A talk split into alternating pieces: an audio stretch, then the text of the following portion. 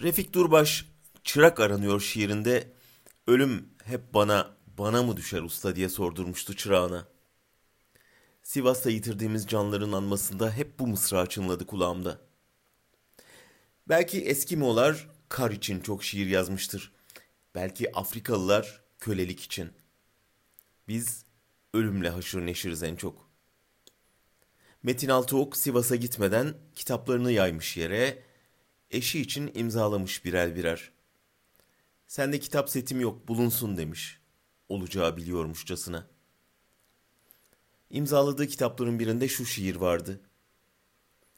Heybesinde yılan işaretleri, baldıran zehiri, yüzünün içinde ve yanında kav taşıyan ben, tekinsizim size göre.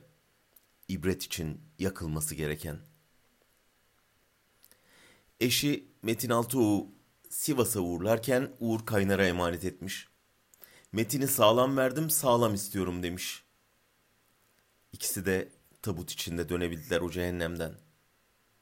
Sivaslı Kaynar'ın yanından ayırmadığı askılı çantasından bafra sigarası, eşine hediye aldığı cüzdan ve üzerine şiir karalanmış bir kağıt peçete çıktı. O peçetedeki şiir de ölüme dairdi. Öldüğümde doğduğum yere gidiyorum. Yıllarca süren bir hasret ve bilinmezliği işte böylesine yeniyorum. Behçet Aysan yanık bir ota benzetmişti ölümü. Sen bu şiiri okurken ben belki başka bir şehirde ölürüm diye yazmıştı.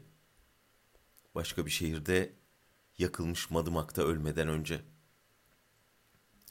Erdal Ayrancı işte şimdi mezarımın başındayım diye yazmıştı gitmeden. Ölü güzel olur mu? Benim ölüm çok güzeldi.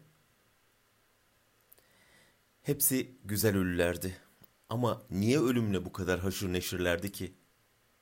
Ben yanmasam, sen yanmasan, biz yanmasak nasıl çıkar karanlıklar aydınlığa diyen büyük yazarın dizeleriyle yetiştiklerinden mi?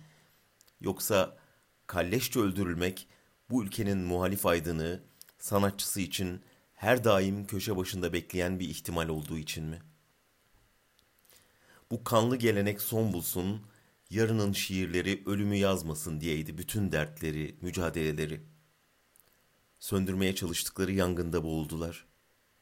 Biz ölümden çok hayatı anlatacak şiirleri bekliyoruz hala, umutla.